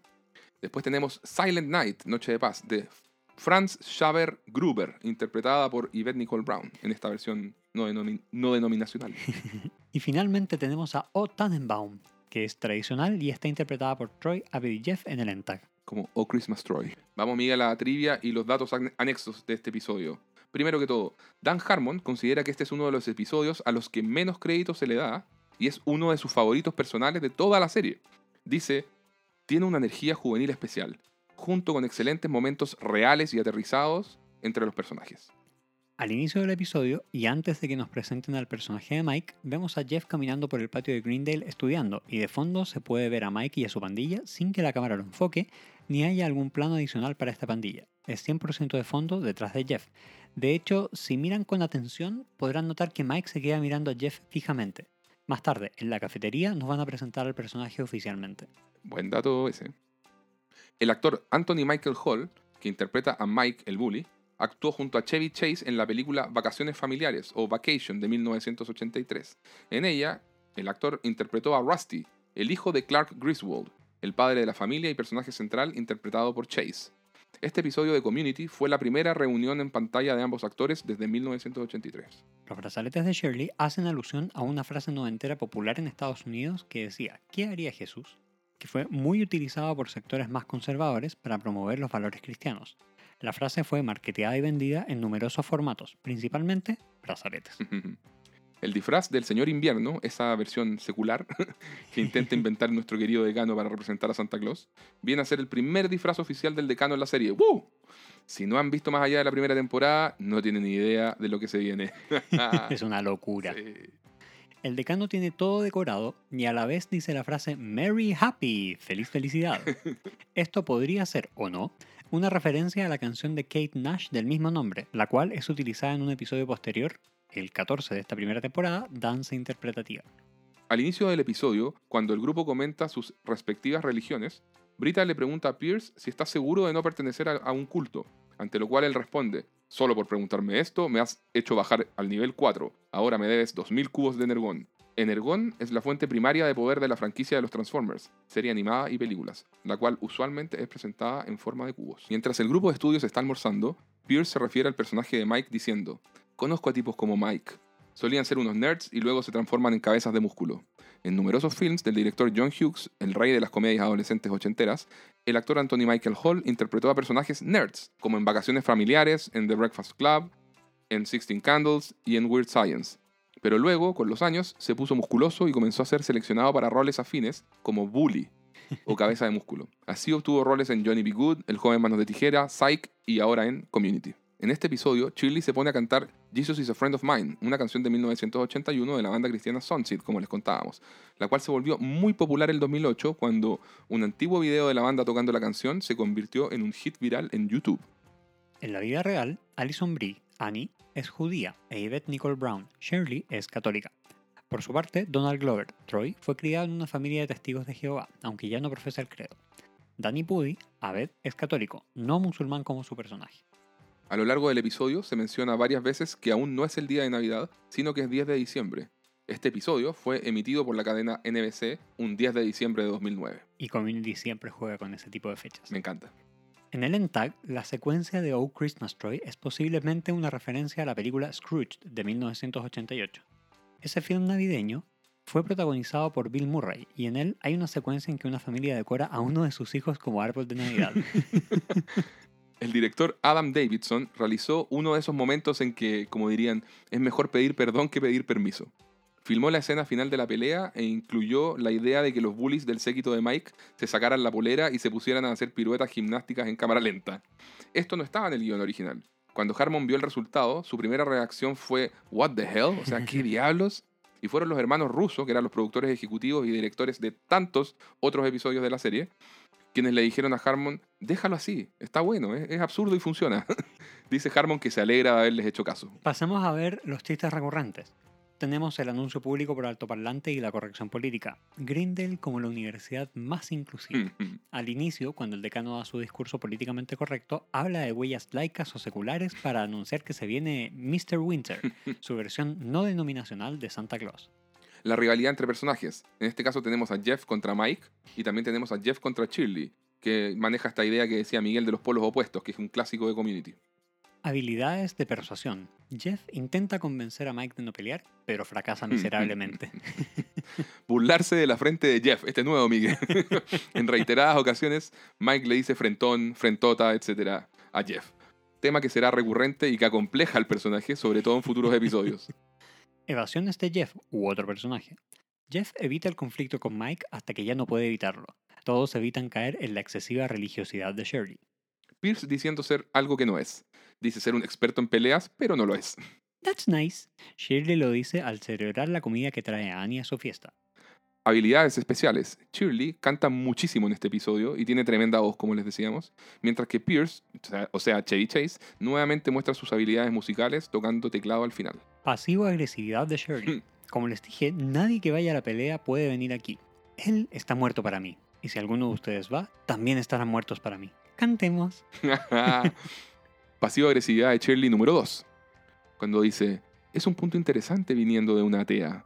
Hice lo mejor que pude para crear una Navidad especial para mi única familia intacta. ¿Y así me lo agradecen? En el fondo lo que Annie le dice máquina de culpas. ¡No! Annie lo grita al final cuando Chang los asusta indicando que Jeff habría reprobado, aunque no era cierto. Jeff siendo un gran nerd. en el ENTAG, cuando Jeff se une a Troy y Abed para cantar y decorar a Troy como árbol de Navidad. Me gusta mucho ese Me encanta esa escena. Pasemos a las referencias a la cultura pop y a la cultura general. Muy bien. Billy Joel, cantante y compositor nacido en 1949 y vivo hasta el día de hoy. Responsable de hits como Piano Man, Uptown Girl y We Didn't Start the Fire, que aparece en varias series. Sí. Ganador del Grammy en seis ocasiones con más de 40 hits y más de 100 millones de álbumes vendidos. Fue incluido en el Salón de la Fama del Rock and Roll en 1999. Pierce, intentando descifrar las iniciales en el brazalete de Shirley, dice, si esto significa ¿qué haría Billy Joel? Se los digo ahora mismo, escribiría otra canción horrible. The A-Team o Los Magníficos de 1983 a 1987 fue una serie de televisión, la cual trata sobre cuatro veteranos de Vietnam que son culpados por un crimen que no cometieron y ahora se dedican a ayudar a los inocentes mientras huyen de los militares que los persiguen. Jeff le dice a Mike y a su pandilla, ok, lo entendemos, tú y los magníficos son geniales. My Bodyguard, película de 1980 dirigida por Tony Bill y protagonizada por Chris Makepeace, Adam Baldwin y Matt Dillon. Es una película que trata sobre un chico que llega a una nueva escuela en donde es acosado por un bully. Por tanto, decide contratar los servicios de otro temido muchacho algo mayor como su guardaespaldas. Se referencia cuando Abed dice, fue como en la película Mi guardaespaldas. Yo era el niño de Meatballs, lo dice por el actor Chris Makepeace, quien protagoniza Mi guardaespaldas y también aparece en Meatballs. Jeff era el tipo de Full Metal Jacket, por el actor Adam Baldwin, quien es el joven guardaespaldas de Mi guardaespaldas y también actúa como uno de los soldados en Full Metal Jacket. Y el tipo del bigote era el hermano del tipo de Entourage, lo dice por Matt Dillon, quien era el chico abusador en Mi guardaespaldas y que tiene un hermano llamado Kevin Dillon que actúa en Entourage. Dios mío, qué complicación. Wow. Y creo que esto es lo más enredado que me ha tocado explicar en todo este podcast. Totalmente. Pero bueno, este es el chiste, que a, Abed nadie lo entiende cuando entra en modo full cultura pop. Cierto. Pero para eso estamos aquí, para explicarles todos estos detalles ñoños, queridos radioescuchas. Ah, cierto, sí. Meatballs, o Los Incorregibles Albóndigas, film de 1979 dirigido por Ivan Reitman con Bill Murray y Chris Makepeace. Es una comedia que narra las aventuras y desventuras de un grupo de adolescentes en un campamento de verano. Fue el primer largometraje del director Ivan Reitman, así como el primer protagónico para el actor Bill Murray. Ambos volverían a trabajar luego en Stripes y en Casa Fantasmas, dos films que también ya fueron referenciados en episodios anteriores de Community. Como ya les comentamos, la referencia está en la frase que dice Abed citando cuatro películas en forma confusa para todos los demás. Bueno, dentro de esta misma frase podemos encontrar la referencia a Full Metal Jacket o La Chaqueta Metálica, película de 1987 dirigida por Stanley Kubrick con Matthew Modine, Vincent D'Onofrio, tremendo, y Adam Baldwin. Un marine o recluta del servicio militar de Estados Unidos observa los devastadores efectos de deshumanización producidos en sus camaradas, tanto por la guerra de Vietnam como por el brutal entrenamiento previo a la guerra. Entourage o El Séquito, serie de comedia de televisión que corrió entre el 2004 al 2011. Trata sobre la ficticia estrella de cine Vincent Chase y su vida en Los Ángeles, haciéndose acompañar por un grupo de amigos y su agente. Ellos conforman su séquito. Y también va en esa explicación absurdamente difícil de Aved. Animal House, film de 1978 dirigido por John Landis con John Belushi. Cuando Aved le dice a Troy que es como un musulmán y le dice el típico saludo árabe Assalamu alaikum, Troy responde diciendo Shamalama Ding Dong, que es una, una referencia a la banda ficticia Otis Day and the Knights, que aparece en la película Animal House, en la cual cantan este hit. También es referenciado Chuck Norris, actor nacido en Oklahoma en 1940, eh, que es experto en artes marciales. Entre los años 64 y 74, previo a la actuación, se dedicó a competir profesionalmente en artes marciales, ganando numerosos torneos y siendo prácticamente imbatible. Luego pasó a la actuación, donde en sus primeros créditos se encuentra el haber peleado con Bruce Lee en el film The Way of the Dragon. En los 80s fue popular gracias a filmes como Delta Force 1 and 2, y en los 90s por Hitman, entre muchas otras. En TV, su rol más destacado se dio en la serie Walker, Texas Ranger. Tiene tal fama de tipo duro que hoy en día se ha transformado en el mayor meme para representar a alguien invencible o indestructible. Jeff le dice a Mike, ¿por qué no te largas, Chuck Norris? Mike Tyson, Lou Ferrigno y Rosie O'Donnell. Ya, Miguel, vamos uno y uno. Tyson, nacido en 1966 en Brooklyn, Nueva York, considerado uno de los mejores boxeadores de la historia. Ganó dos veces el Mundial de Pesos Pesados, siendo además el más joven en ganar dicho título. Fue en 1986 cuando tenía 20 años. ¡Wow! Polémico luchador, pasó algunos años en prisión por el delito de violación y protagonizó numerosos altercados dentro y fuera del cuadrilátero. Uno de los más famosos fue cuando de un mordisco le sacó un pedazo de oreja al boxeador Evander Holyfield. Lou Ferrigno, actor nacido en 1951 en Brooklyn, Nueva York también. Es un actor físico-culturista y entrenador personal. En sus inicios como físico-culturista ganó el Mr. Universo y el Mr. América, compitiendo además en el Mr. Olympia junto a Arnold Schwarzenegger. Es posible verlos a ambos en el legendario documental Pumping Iron de 1977. Es muy bueno. Más tarde, fue conocido principalmente por su rol de Hulk en la serie El Hombre Increíble, que fue transmitido en televisión entre 1978 y 1982. De hecho, repitió su famoso rol dentro del actual universo Marvel, MCU, donde se ha encargado de darle voz a este querido personaje en todas las películas en que ha aparecido entre el 2008 y el 2019. Wow. Rosie O'Donnell, nacida en 1962 en Queens, Nueva York. Es una actriz, comediante y presentadora de TV, ganadora de varios premios Emmy. Como actriz destacan sus roles en films de inicios de los 90 como A League of Their Own o Un equipo muy, muy especial de 1992, Sleepless in Seattle o Sintonía de Amor de 1993 y Los Picapiedra de 1994. En TV tuvo The Rosie O'Donnell Show entre el 96 y el 2002, Rosie Live en el 2008 y The Rosie Show entre el 2011 y el 2012. La referencia a estos tres personajes es cuando Pierce dice, conozco a tipos como Mike, era un nerd, ahora es un abusador o un bully. Combinación peligrosa, Tyson, Luferrino, Rosie O'Donnell. Oye, y además esta frase tiene un componente bien meta, porque al decir que Mike era un nerd, también se ríen de Anthony Michael Hall, ya que todos en sus primeros papeles fueron como nerd, como decíamos antes. Forrest Whitaker, actor nacido en 1961 en Texas. Además, también es productor y director. Es reconocido por films como Bird de 1988, El juego de las lágrimas de 1992, Pelotón de 1986, Ghost Dog, El camino del samurái de 1999, El mayordomo de 2013, La llegada de 2016 y Star Wars Rogue One de 2016. Su papel como el dictador ugandés Idi Amin en El último rey de Escocia del 2006 le valió un Oscar, un Globo de Oro y un BAFTA al mejor actor. Es mencionado cuando Troy le dice a Jeff que tiene que darle la mirada como Forrest Whitaker a Mike. Paul Rudd, 1969, nacido en Nueva Jersey. Es un actor, comediante y escritor, conocido por films como Clueless o Ni Idea de 1995, Anchorman de 2004, Virgen a los 40, Ligeramente Embarazada, I Love You Man. Qué buena película. Sí. The Perks of Being a Wallflower o Las Ventajas de Ser Invisible del 2012. Desde el año 2015, Rudd interpreta a Scott Lang o Ant-Man en el MCU. Cuatro películas lleva a la fecha. Además, muchos lo recuerdan por su rol de Mike, el novio de Phoebe en Friends. Y también aparecerá en el futuro refrito de Ghostbusters o Cazafantasmas, que iba a ser estrenado en 2020 y que será estrenado cuando la pandemia lo permita. Esto se referencia cuando Jeff le dice a Shirley, no, no, para mí la religión es como Paul Rudd. Veo el encanto y nunca intentaría quitárselo a nadie, pero tampoco haría fila para verlo. Friedrich Nietzsche, filósofo, poeta, músico y filólogo alemán, nacido en 1844 y fallecido en 1900. Es considerado uno de los más importantes e influyentes filósofos de Occidente.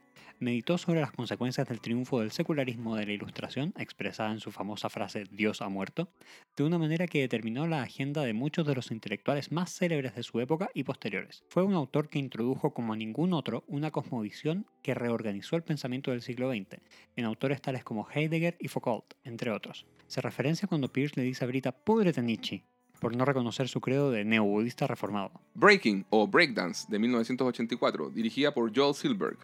Un esforzado bailarín de jazz conoce a dos bailarines de breakdance. Juntos se transformarán en la nueva sensación de las calles. Jeff se refiere a la pandilla de Mike como el elenco de Breaking.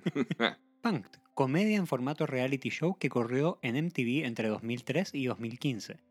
En este, mediante el uso de una cámara oculta, se registran distintas bromas realizadas a celebridades del mundo del espectáculo.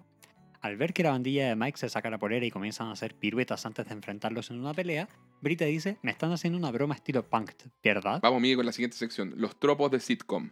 Primero, el episodio temático, que en esta oportunidad tocó el primer especial de Navidad, que será una tendencia de la serie, por lo menos en las cuatro primeras temporadas. La familia es la familia.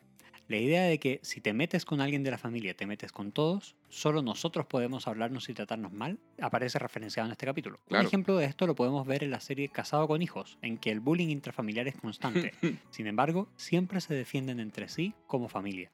En este episodio, todos se cuadran al final para defender a Jeff. El discurso ganador. Brita le hace ver a Shirley su error de juicio respecto a Jeff, así como también Jeff le explica a Mike que no está dispuesto a pelear con él por respeto a Shirley. Bromance. En el Entag, Abed, Troy y Jeff juegan amenamente decorando a Troy como si fuera un árbol de Navidad. Vamos con los momentos favoritos, Miguel. ¿Cuál es tu momento favorito, Diego? Yo creo, mira, a nivel emocional me gusta mucho el speech de Brita a Shirley al final. Tiene todo este momento de lucidez que es tan rescatable en el personaje y muy típico de la Brita de la primera temporada. Entonces me gusta mucho desde ese punto de vista. A nivel, de, a nivel humorístico, te diría que, bueno, tengo que darle el premio a Pierce. O sea, él es el que me da más risa, lo, lo- lo reconozco. Hay muchísimo. O sea, llegamos a llorar de la risa leyendo el episodio hoy día, pero creo, y me voy a quedar bien jugadamente con esa tremenda incorrección política y racismo de Pierce con su chiste sobre la navaja retráctil de Troy y la carpa con el pollo de ave. que es totalmente hilarante en el contexto del personaje. Así que esos son mis momentos favoritos. Dale tú. Miguel. Me gustan mucho las referencias al 10 de diciembre. En general, esa- Claro. como, como Jeff lo tiene al principio y como al final Shirley se lo dice al tipo al que le estaba pegando. Ah, es 10 de diciembre. que es un running gag dentro de solo de este episodio. Exactamente, exactamente. Es, es muy, muy, muy, muy entretenido. A mí me divierte mucho. ¿Qué dices tú, Diego? ¿Sobrevive esta premisa a los estándares 2020? Oh, y acá sí que lo volvemos a llamar Departamento de Relaciones Públicas de Chevy Chase. No, aquí el departamento renunció, viejo. Definitivamente. Entregó dijo, las llaves y se "Basta". Llevan 12, digamos, 12 capítulos, basta. No, aguantamos más. Y aquí, eh, no podemos eh, excusarnos más por este señor. aquí el pirsómetro se fue, pero a las nubes. Oye, pero mira, hablando en serio, creo que eh, si es que se podrían hacer o no estas historias, creo que la historia central con Shirley y Jeff en estos polos opuestos respecto a la celebración de Navidad, sí, de todas maneras se puede hacer. Y como decíamos, está muy enriquecida la historia por estos, todos estos detallitos observacionales de los que ya hablamos, todos los temas que trata y que se mantienen relevantes hasta, hasta hoy. O sea, la tolerancia, la diversidad, que es algo que es súper community. Claro. Community se caracteriza por celebrar la diversidad. Entonces creo que por ese lado sí. Ahora lo que pasa es que, claro, recurren en, en este mismo juego, en estas dicotomías en las que entra Community, a usar a personajes como Pierce y- o, o Chang eh, para, para jugar y reírse también con, con un poco con lo políticamente incorrecto. Y acá el piersómetro, como dices tú, está disparado. Ya, ya comenté la talla de la navaja retráctil de Troy, que reconozco que me parte de risa cada vez que la escucho. Eh, ¿Tienes alguna otra que quieras destacar? Tenemos que destacar más. Oye, Miguel, y bueno, como bonus track, a ver, te tengo un par de preguntas. ¿Has- ¿Has estado involucrado alguna vez en una pelea? Sí, Uh, no sabía, no sabía, no sabía. pero esto fue muy como muy de niño. Me peleaba bastante de niño. Tenía, tenía un muy mal carácter. Sí. Era de, de- de carácter muy explosivo. Me enojaba muy rápido y mantenía el enojo por mucho tiempo. Era un tipo rencoroso, de hecho. Eh, Yo creo que todavía lo tienes. Sí, pero ahora, lo oculto mejor. claro. Todo es parte de la madurez. No, de hecho, te diría que la más You petty grave. bastard. Lo más grave te diría yo que fue. Tenía como cinco años y me agarré piedrazos con, con gente de- de- del lugar donde vivía. Vivíamos en un conjunto de edificios. Eran, no sé, como ocho o nueve torres. Y tenía un pequeño bosquecito con árboles. Entonces nos empezamos a agarrar a piedrazos. Y, y una de ellas me asomo de detrás de un árbol. Y lo único que veo es una piedra venir de frente que me dejó Uh, inconsciente. No me. De, sí, me, me dejó inconsciente. Claro, este era un niño dos años mayor que yo y a los cinco años, un niño de siete años es infinitamente más fuerte. Más para, mí, que soy una- más para mí que era un alfeñique. Y lo sigo siendo. Un alfeñique por lo débil, no por lo flaco. ok, ok, ok. ok. Alfeñique, sí. No, no nos saquemos la suerte entre gitanos, viejo. Eso te iba a decir, bien, bien. Pero nada, me tuvieron que llevar en brazos ensangrentado al, al departamento de mis papás, que más encima quedaban en un cuarto piso sin ascensor. Mis, mis papás ven esto y mi, Oh. mi mamá se pone a curarme mientras mi papá parte al, de- al edificio del niño que me había pegado el piedrazo, porque por supuesto llegó el piedrazo, salió sangre y todos los niños salieron corriendo y nunca más subieron de ellos. Wow. Obviamente, muy, muy de niños. Sí, pero después sí estuve en algunas peleas. ¿Qué tal tú, Diego? Yo tengo poca, poca historia, no soy como, como Mike Tyson, te, te, te diré la verdad. Pero todas mis peleas se remontan a antes de los 10 años. De ahí no peleé nunca más, así que soy un poquito como Jeff Winger, la verdad. Claro. Así que sí, esa es la verdad. Y cuando era niño sí me acuerdo que eh, una vez me sacaron la cresta. un amigo también del vecindario, que era un par de años mayor. No, ni, ni me acuerdo cuál habrá sido el, el conflicto, pero me acuerdo que me logró tirar al suelo, poner así como las rodillas con los cuales ah, eh, anuló mi- mis brazos. me mandó un combo en la cara. ¿En así. serio? Sí, y yo me acuerdo que le dije, combo no, combo no. Y me dijo, combo sí. ¡Pah! que fue, fue, sí, fue. Not the money maker, not the Not the money, money maker. maker. Yeah, the money maker, motherfucker. Así que sí. Y después, fíjate que ese evento fue un, un tanto traumático. Y me, me preocupé que la vez siguiente que. esto lo voy a confesar en el podcast por primera vez en la vida. Pero la siguiente vez, cuando pegué yo para igualar en, en mi mente esa- ese trauma mental, Ajá. le pegué a alguien menor que yo, también de una- uno o dos años menor, porque sabía que le iba a ganar. Y con eso dije, ok, igualado mi, mi, mi estadística en peleas, me retiro. Me retiro del boxeo. Me retiro en la- exactamente en la neutralidad. Kármicamente te retiraste en balance. Kármicamente, qué buen término, Miguel. Me retiré en balance de las peleas. Y dije ahí, paz y amor para todos. Uno a uno, uno a uno. Mira, yo lo más impresionante que he visto en cuanto a peleas fue de un amigo mutuo que a los 7 años se enfrentó a un tipo que tenía 12 años ya, 5 años mayor, y en una edad en la que de 7 para 2 hay una tremenda diferencia. Claro. Este tipo de, de 7 años tenía práctica con su hermano mayor, Ya, cosa que el tipo que tenía 12 años no sabía. Wow. Estaba entrenado. Estaba entrenado. Entonces, este tipo mayor se enfrentó a él, lo empezó a burlar, empezó a burlar, y este amigo es flaquito, bajo, como que tú dices, no le hace daño a nadie. Lo molestó tanto, él, tú sabes cómo es, muy calmado, qué Sí, sé yo. Le sacó, pero lo sacó a pasear. Un niño de 7 años dejó llorando a A un niño de 12. 12 años Oh, que era del doble de estatura y el doble de peso, pero lo dejó llorando. Nunca se me va a olvidar eso. Y se ganó el respeto por siempre de todo el resto de su curso. Nunca nadie más lo molestó, por lo menos por 10 años. Extraordinario, extraordinario. Oye, Miguel, otra pregunta. ¿Te gusta la época de Navidad? ¿Qué haces? ¿Ves películas? ¿Comes dulces? ¿Sales a comprar? ¿Qué haces? Me gusta, me, me gusta el ambiente general que hay, la verdad. Creo que en Es bonito, general, ¿cierto? A mí también me sí, gusta. En general hay como un ambiente de buena onda. Eso. Por más que se genere cierto estrés por la compra de regalos, que esa parte no me gusta. Que yo ya me la eliminé de la vida, por cierto. Bien hecho. Yo todavía no logro, esa, no logro llegar a ese nivel No, zen. nosotros con mi familia jugamos amigos secretos, por lo tanto me preocupo de un regalo en Navidad y fin. Y me Sí. saco todo esa- ese tema de- del estrés de los regalos. y Yo todavía no he logrado esa, No, esa parte. te lo Entonces, recomiendo. Me, me genera cierto estrés, eh, pero nada. eh, fuera de eso, creo que hay una, una, una buena onda en general.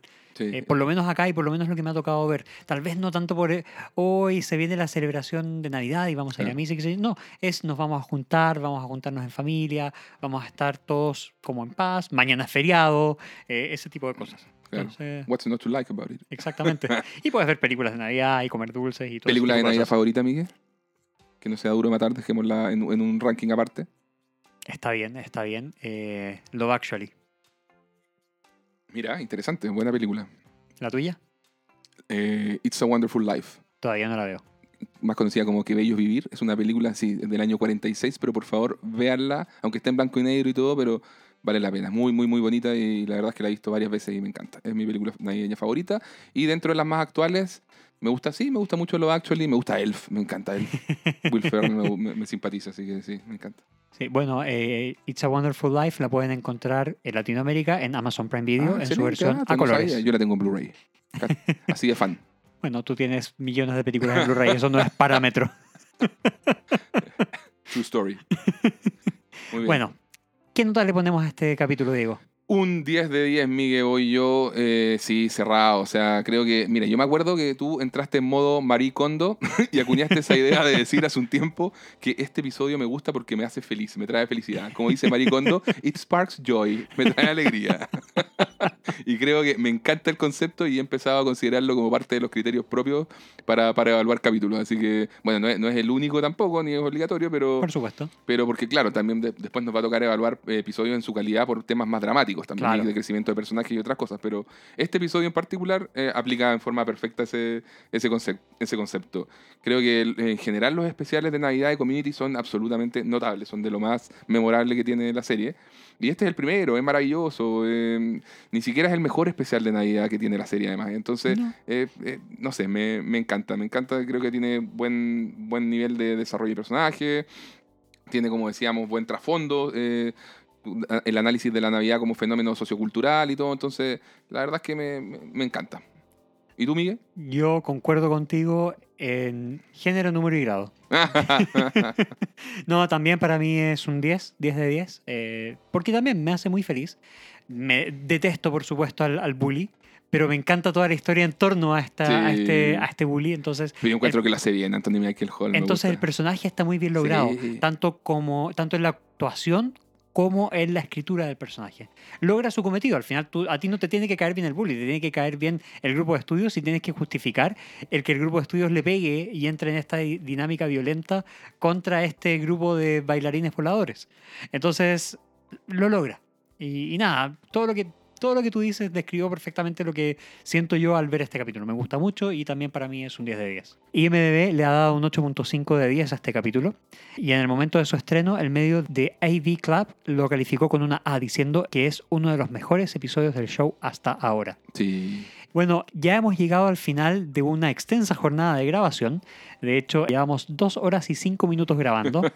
y esto lo estamos diciendo solo y lo voy a dejar en el capítulo solamente para que vean en qué minuto quedó post edición. Muy bien, muy bien. Bueno, ¿algo más que agregar, Diego? Nada, agradecerles a todos por el- la compañía de siempre. Son, son los mejores, los queremos mucho. Sí, y así sigan es. por favor con nosotros ahora que se viene la, la segunda mitad de, de temporada. Y esperamos seguir teniendo sorpresas y que sigan pasando cosas y lo sigamos pasando muy bien. Sin más, les decimos ¡Hasta luego! Shamalama,